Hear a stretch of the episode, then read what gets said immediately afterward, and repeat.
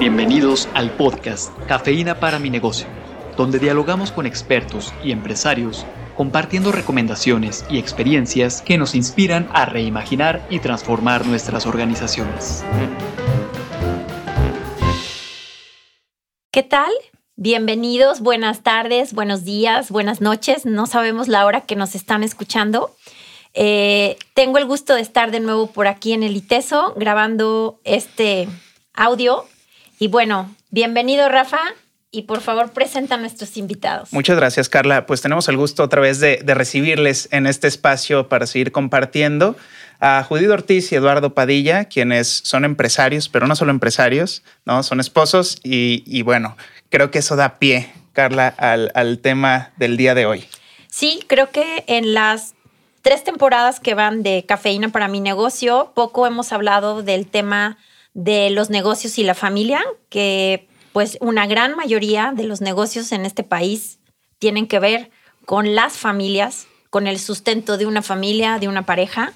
Y bueno, hay elementos ahí, Rafa, que como hemos visto, se van entrelazando que son los planes personales, los planes de la familia o de la pareja, el tema de los planes de la propia empresa y luego cómo esta empresa también y esta familia van generando un patrimonio. Y ante eso también tendría que haber una serie de acuerdos claros para poder trabajar y operar e ir poniendo cachuchas, como platicábamos hace unos minutos, desde los diferentes roles que vas jugando, ¿no? Como persona, como miembro de una familia, como miembro de una empresa, con un, con un puesto que puede ser doble, porque puedes tener un puesto o un, un, rol de accionista, pero también puedes tener un rol de un colaborador más. Y eso es ponte y quítate muchas cachuchas.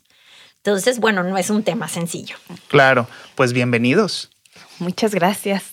Gracias, Carla. Gracias, Rafa, por invitarnos. Y bueno, pues un poco de antecedente. Eh, Lalo y yo tenemos en este 2023, cumplimos 18 años de casados y nuestra organización eh, va a cumplir 16 años. Entonces esto nos habla que cuando teníamos dos años de casados se nos ocurrió esta genial idea de, empezar, de emprender un negocio. Muy bien, bueno, nosotros por ahí nos preparamos con cinco puntos que nos sentimos que nos han funcionado, ¿no? Y, y bueno, platicarles un poco ahorita nuestro rol en la organización somos codirectores. ¿sí? Entonces, en realidad siempre ha sido así, siempre hemos trabajado de manera eh, igual, ¿no? Pese a que muchas entes por ahí nos presionan, nos dicen, definan quién es el director general. Mm, ¿Para qué? Pues así funcionamos muy bien y les queremos platicar por qué creemos que nos, nos funciona. Eh, la primera parte es, eh, tenemos identificado que nuestros perfiles son complementarios. Entonces, esto es padrísimo porque hacemos una sinergia muy bonita. Lalo tiene unas cualidades diferentes a las que yo tengo, entonces, y, las reconozco súper bien y eso nos, nos favorece en darle todo el mérito a las decisiones que tienen que ver con sus fortalezas. Lalo es ingeniero, eh, ingeniero en sistemas, y él es todo, bueno, pues todo ingeniería, ya saben cómo son los ingenieros, ¿no?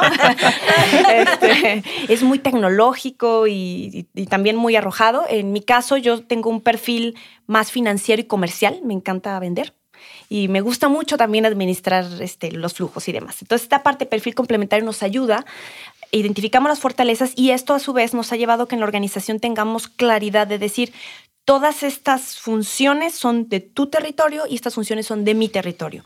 Y esto lo que nos permite es que eh, siempre hay alguien que da la última palabra en un tema en específico, dependiendo de qué se trate. ¿no? Entonces, bueno, este es un punto importante.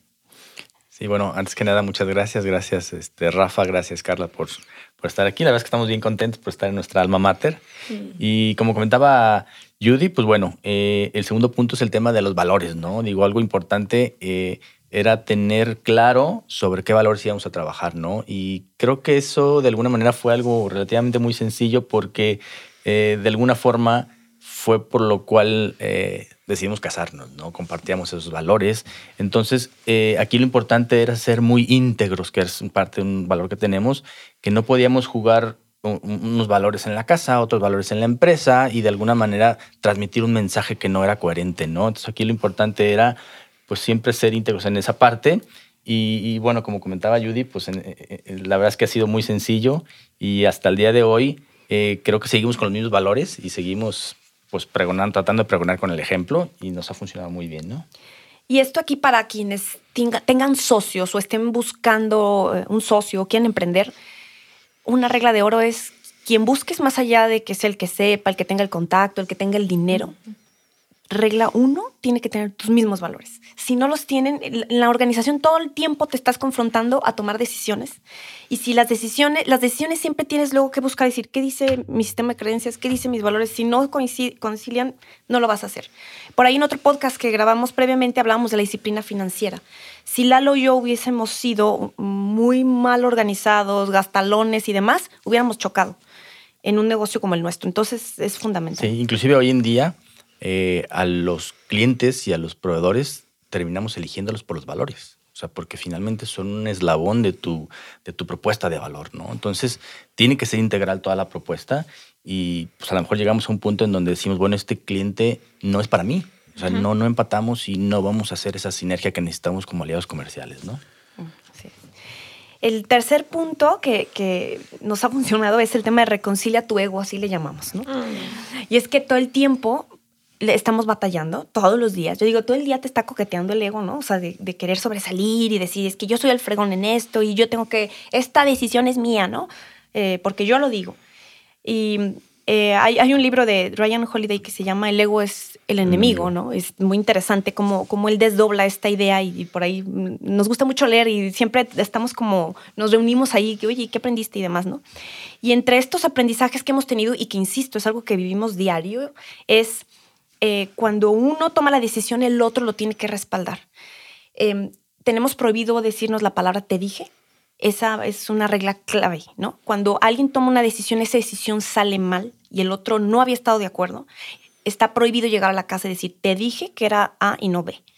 Porque eso inhibe la creatividad y el que cada quien pueda explorar. Si sabes que te van a llegar a regañar cuando llegues a tu casa, pues no está padre, ¿no? O te van a bullear o demás. Entonces, esa parte, eh, gracias a Dios, la hemos sabido aprender, la, fuimos aprendiendo, ¿eh? O sea, no, a ver, no.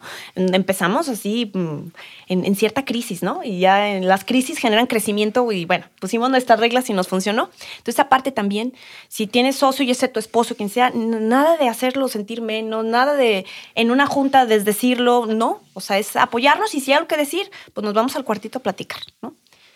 Sí, la otra es tener muy claro eh, dónde jugamos cada uno, ¿no? Nosotros le llamamos tramo de control, pero, pero bueno, Judy tiene sus cinco actividades claves en las cuales mm, yo sé que ella va a responder y, ahí de alguna manera, no es que no me meta, pero a lo mejor me quedo con la tranquilidad de que va a responder ahí, ¿no? Y tengo las, las, mías, pero también tenemos esos tramos de control en donde no porque ella sea la financiera quiere decir que yo no me meto nada a, temas de finanzas, sino, y, no porque yo sea tecnológico quiere decir que ella no puede decir, ¿no? Finalmente ella se involucra también en muchos tramos ahí y sabemos en dónde juega bien ella y dónde juego bien yo, y es el tema de decir, bueno, a ver, no, no quiero tener yo la razón y decir que esto es A porque es A, sino que es la parte del ego, ¿no? Digo, ella es la, la buena y pues asumo la responsabilidad. En lo que nos toque. Y bueno, eh, el, cuarto. vamos en el cuarto. El cuarto es eh, un propósito compartido. Em, es importante y esto es algo adicional a lo que es valores, ¿no? El valor te fundamenta tus decisiones, pero el propósito te inspira tu día a día. Y entonces, justamente en estas cachuchas, nosotros, eh, que por ahí luego platicaremos más a profundidad el tema del propósito, pero lo voy a decir más como a nivel de resumen, hemos tenido de unos años para acá, quizá del 2017 para acá, nos hemos enfocado mucho en hacer trabajo personal. Y eso no sabe, son de esas cosas que dije, oye, si lo hubiera sabido antes, lo hubiera hecho antes, ¿no? Pero para que una empresa esté bien, el empresario tiene que estar bien. Y para que el empresario esté bien, su entorno tiene que estar bien. ¿Cuál es tu entorno? Pues tu familia, tus hijos, tus papás. Tienes que tener una vida equilibrada para que entonces luego llegues con ganitas a la empresa y lo quieras implementar. Y luego de ahí quieras ayudarle a los demás con esto. Entonces, bueno, parte en nuestros propósitos hemos cuidado en este trabajo personal que hemos eh, hecho, hemos cuidado que estén alineados, ¿no? Mi propósito personal con nuestro propósito familiar, con el propósito de la organización. Y, si bien este, hemos vivido, les compartimos, hemos vivido trances difíciles, familiares, difíciles. Por ahí, em, digo, no me voy a explorar en esto, tuvimos un reto, un tema de un hijo duro, duró años y, y todo esto. Si no hubiésemos tenido esto bien fincado, alguna de nuestras áreas se hubiera caído.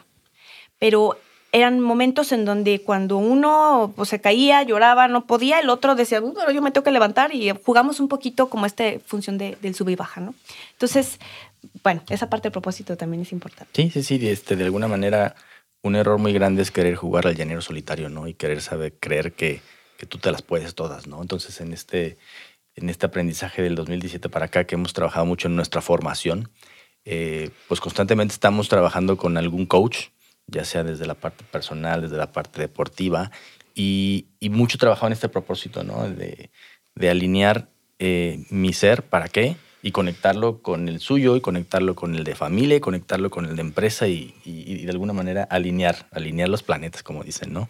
Entonces, bueno, ya como último punto, el, y, y es el que más nos gusta, y la verdad es que creemos que es el que le da forma prácticamente a todo, es este de las reflexiones diarias que a veces decimos consejo familiar, pero bueno, es esa eh, ventaja injusta que a lo mejor tenemos Judy y yo por ser pareja y ser socios, eh, de que todas las noches nos sentamos, eh, y digo, esto lo, el COVID lo vino todavía como a fortalecer, ¿no? Pero tener estos espacios en la noche que a veces puede ser de una hora, pero a veces vamos tres horas o cuatro horas y sacamos una copita de vino tinto y platicamos y entonces decimos, a ver, ¿qué, qué hicimos bien? Que, no nos salió tan bien. Este, oye, tuvimos esta junta y dijiste algo, sabes que a lo mejor no hay, que. Y, es ver estas áreas de oportunidad y decir, bueno, ¿qué hacemos, no? ¿Cómo lo cambiamos? Este, ¿Cómo podemos trabajar mejor? Eh, tiene que ver con un tema, una práctica estoica, nos gusta mucho el tema de la filosofía. Entonces, bueno, la verdad es que son espacios de aprendizaje y, y de compartir y de, y de ser un poquito más terrenales en ese aspecto, ¿no? Bueno, y ahorita me hiciste recordar un sexto punto que tendremos que, integrar y que lo hemos venido desarrollando en los últimos meses. Y esto tiene que ver con que el mundo no es rosa, ¿no? ahorita estamos platicando lo que nos ha funcionado después de estos 18 años. Sin embargo, eh, ha habido un proceso y, hemos tenido tropiezos. Y en estos tropiezos es el manejo de nuestros conflictos, ¿no? En donde cuando te agarran en tus cinco minutos y tu inteligencia emocional no está jalando como debería, ¿no? Entonces ya te empieza a decir cositas feas. Hemos trabajado en cómo, cómo manejar estas conversaciones difíciles y una clave es no nos las brincamos. Mm, ah, recientemente tuvimos una confrontación en donde estábamos muy enojados y uno decía una idea y otro decía la otra y andábamos muy cansados, ¿no? Y nos fuimos enojados a dormir y al día siguiente pues empieza la reflexionadera, ¿no? Y pues ambos nos gusta meditar y nos fuimos a correr y ya como que regresamos más frescos y nos sentamos y dijimos, platiquemos. No está cómodo lo que pasó ayer, no estuvo padre lo que te dije, no estuvo padre lo que me dijiste. Y empezamos a desdoblar la idea, inclusive hacemos mapas mentales a veces en este, de hecho nos invitamos a desayunar ese día.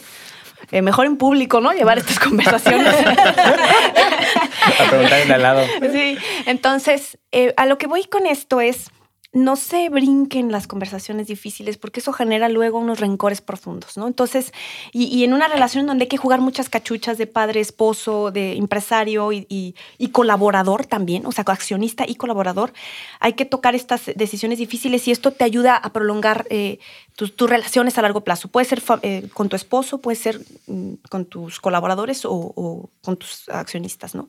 Entonces, bueno, yo, yo, nomás voy a completar así con una frase que, que, no la comentó, pero ella siempre la ha dicho y que a ella le gusta siempre vaciar el jarrito, ¿no? Y, este, y ese vaciar el jarrito es, no me quiero quedar con nada, no me quiero quedar con eso, lo tengo que sacar y platicarlo, aterrizarlo y ya mi jarrito está vacío. Sí. Y yo tengo una pregunta para ir este, cerrando. Muy práctica, pero me parece que es muy importante. ¿Cómo manejan este tema de los tiempos que son de la empresa? Porque ahorita hablaron de una serie de puntos que dan cierta disciplina. Pero en un tema así tan pragmático de todos los días, ¿cómo manejan el tema de los tiempos que son de la empresa y los tiempos de son de casa? Porque además, pues hay un elemento extra que es un chiquito. Entonces, eso sí, porque además como, como papás, pues siempre están pendientes, o al menos las mamás estamos siempre pendientes de lo de aquí y luego lo que dejé en casa. Pero ¿cómo hacen ese manejo? Aquí sí es también equipo, ¿eh? O sea, es mamá, papá luchones. O sea, es uno lleva a nuestro hijo a la escuela, el otro lo recoge y en la tarde uno se tarea un día y otro día, sin tener en sí un calendario, porque ya estamos como muy acostumbrados a trabajar juntos Algo importante que tenemos que destacar es que nosotros vamos a nuestra oficina solamente una vez a la semana, máximo dos, a reuniones con nuestro gerente general y de repente por ahí con algunos equipos. El resto del tiempo estamos trabajando desde casa, lo cual nos permite mucho esta flexibilidad. Eh, tenemos reglas así como básicas. Si estamos desayunando, comiendo, cenando, el celular no entra con nosotros. Y, hay tiempos en donde tenemos que organizarnos en la mañana. Tú eres el experto en gana tus mañanas. Sí, sí, sí. Digo, tenemos algunos innegociables que de alguna manera, este, eso de piensa rápido, piensa despacio, de repente eh, hay, hay, que jugar con esos contrastes, ¿no? La semana, la verdad es que andamos corriendo, porque pues así es la semana. Eh, tratamos de frenarlo a las cinco y media, es decir, a las cinco y media ya no se toca nada de trabajo, que bueno, es difícil porque esa cachucha la vivimos todo el día, ¿no? Este, pero bueno, ese es el espacio en donde ya empezamos a, meter el tema familiar.